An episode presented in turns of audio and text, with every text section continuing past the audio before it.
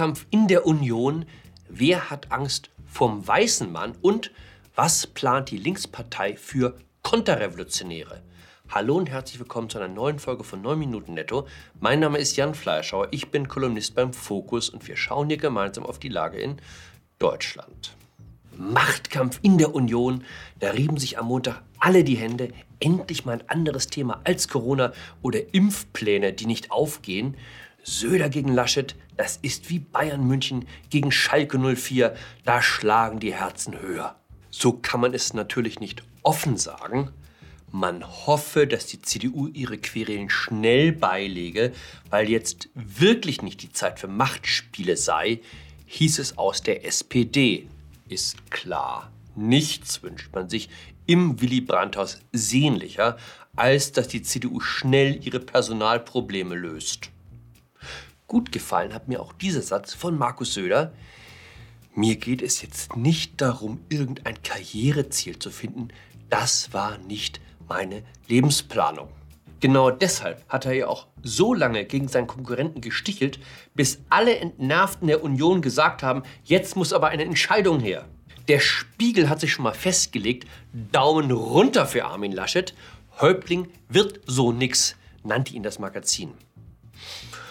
Gut, mit Vorhersagen über die Chancen von Kanzlerkandidaten war der Spiegel nicht immer ganz treffsicher. Das ist ein Titelbild aus dem letzten Wahlkampf, das Angela Merkel in arger Bedrängnis sah. Was wird Armin Laschet vorgeworfen? Dass er vom Lockerungsbefürworter zum Lockdown-Forderer umgeschwenkt ist. Die Leute, die ihm das vorwerfen, sind übrigens die gleichen, die ansonsten finden, dass der Lockdown gar nicht hart genug ausfallen kann.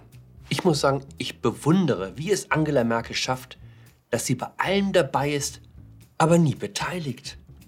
Sie hat es zur Meisterschaft gebracht, nicht einmal für die Ergebnisse verantwortlich zu sein, die sie selbst herbeimoderiert hat. Angeblich wird die Bundesregierung jetzt mit mehr Macht ausgestattet. Das Infektionsschutzgesetz wird so geändert, dass die Kanzlerin niemanden mehr fragen muss, wenn sie Ausgangssperren verhängen will. Aber ich bin sicher, irgendwie wird sie es trotzdem wieder hinbekommen, dass am Ende alle auf den armen Jens Spahn gucken oder einen anderen Tropf, der dann die Schuld trägt. Es ist jetzt übrigens 18 Tage her, dass die Kanzlerin im Fernsehen erklärt hat, sie werde wegen der angespannten Corona-Lage nicht 14 Tage zusehen, dass nichts passiere. Der einzige, der Angela Merkel in der Disziplin immer dabei, nie verantwortlich, das Wasser reichen kann, ist Olaf Scholz.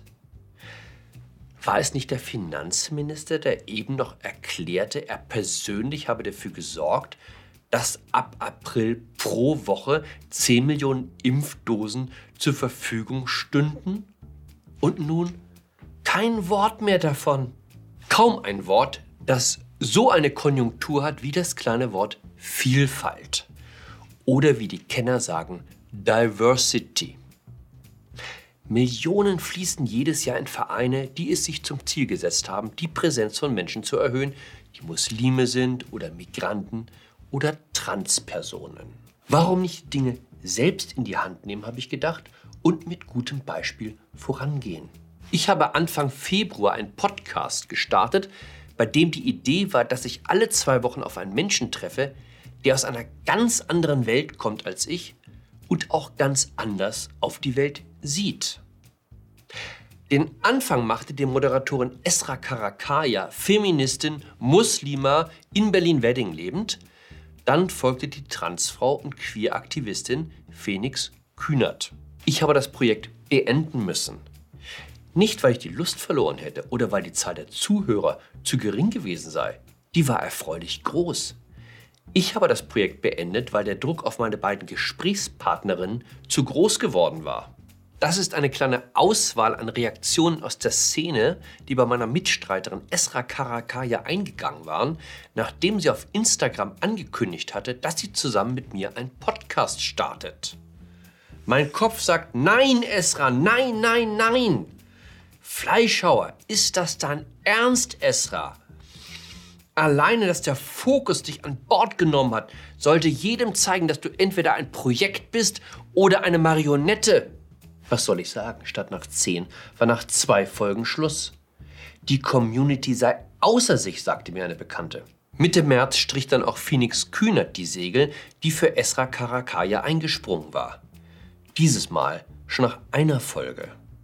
Sie habe viel Feedback bekommen, da wir ja sehr unterschiedliche Standpunkte vertreten würden. Viele Hörer aus der Szene hätten das als nicht wirklich angenehmes Hörerlebnis empfunden. Ich glaube inzwischen, dass der Szene nicht um Austausch geht, sondern um Monolog. Erwartet wird die Bestätigung, dass man mit allem, was man sagt und denkt, richtig liegt. Das allerdings ist ein Ansatz, der unter den Bedingungen, unter denen freie Presse funktioniert, nur schwer zu realisieren ist. Dass man als Journalist seinen Gesprächspartner mit Respekt begegnet, auch mit Neugier und Offenheit, das darf man verlangen. Aber dass man anderen einfach das Mikrofon hinhält und sich jeden Einwand und jede kritische Nachfrage verkneift, das kennt man aus autoritären Systemen, aber nicht aus offenen Gesellschaften wie der unseren. Niemand muss Angst vor Rot-Rot-Grün haben, hat die SPD-Chefin Saskia Esken erklärt. Kommt darauf an, würde ich sagen. Wer schon mal definitiv Angst haben sollte, sind alle Einfamilienhausbesitzer, alle Sparer, alle Soldaten der Bundeswehr, Vermieter natürlich, die Beschäftigten der Automobilindustrie, die Besitzer von Aktien, alle, die eine Erbschaft erwarten, Familienunternehmer, Leute, die bei Familienunternehmen beschäftigt sind, Steuerzahler. Wer keine Angst haben muss, Rentner, Studenten, Hartz-IV-Empfänger, Beschäftigte des öffentlichen Dienstes, Beamte, also alle, die von Transfereinkommen leben oder dem Steuergeld anderer. Das ist Janine Wissler. Frau Wissler ist die neue Vorsitzende der Linkspartei und damit Teil des Bündnisses, von dem Frau Esken sagt, dass sich niemand vor ihm fürchten müsse. Hier sehen wir Frau Wissler bei einem Vortrag vor Genossen über den richtigen Weg zum Kommunismus. Eine klassenlose Gesellschaft lässt sich nicht einführen über Parlamente oder Regierungen. Wer heute grundlegende Veränderungen will, darf heute auch Revolutionen nicht als Relikte einer vergangenen Zeit begreifen. Da hat sie sicher recht. Freiwillig würde niemand die DDR zurückhaben wollen. Außer vielleicht Frau Wissler und ihre Freunde. Deshalb muss man das Ganze ja auch an den Parlamenten vorbei organisieren. Immerhin vom Vorschlag, alle Klassenfeinde erschießen zu lassen, den sie bei der Linkspartei noch vor einem Jahr erwogen haben, sind sie inzwischen abgekommen. Auch die Idee des Arbeitslagers ist erstmal vom Tisch. Wobei damit das Grundsatzproblem nicht gelöst ist. Wie umgehen mit denjenigen, die sich der neuen Ordnung verweigern? Das ist die offene Frage bei jeder Revolution. Ein paar gibt es immer, die einfach nicht mitziehen wollen. Ich setze jetzt auf eine Kanzlerin Annalena Baerbock.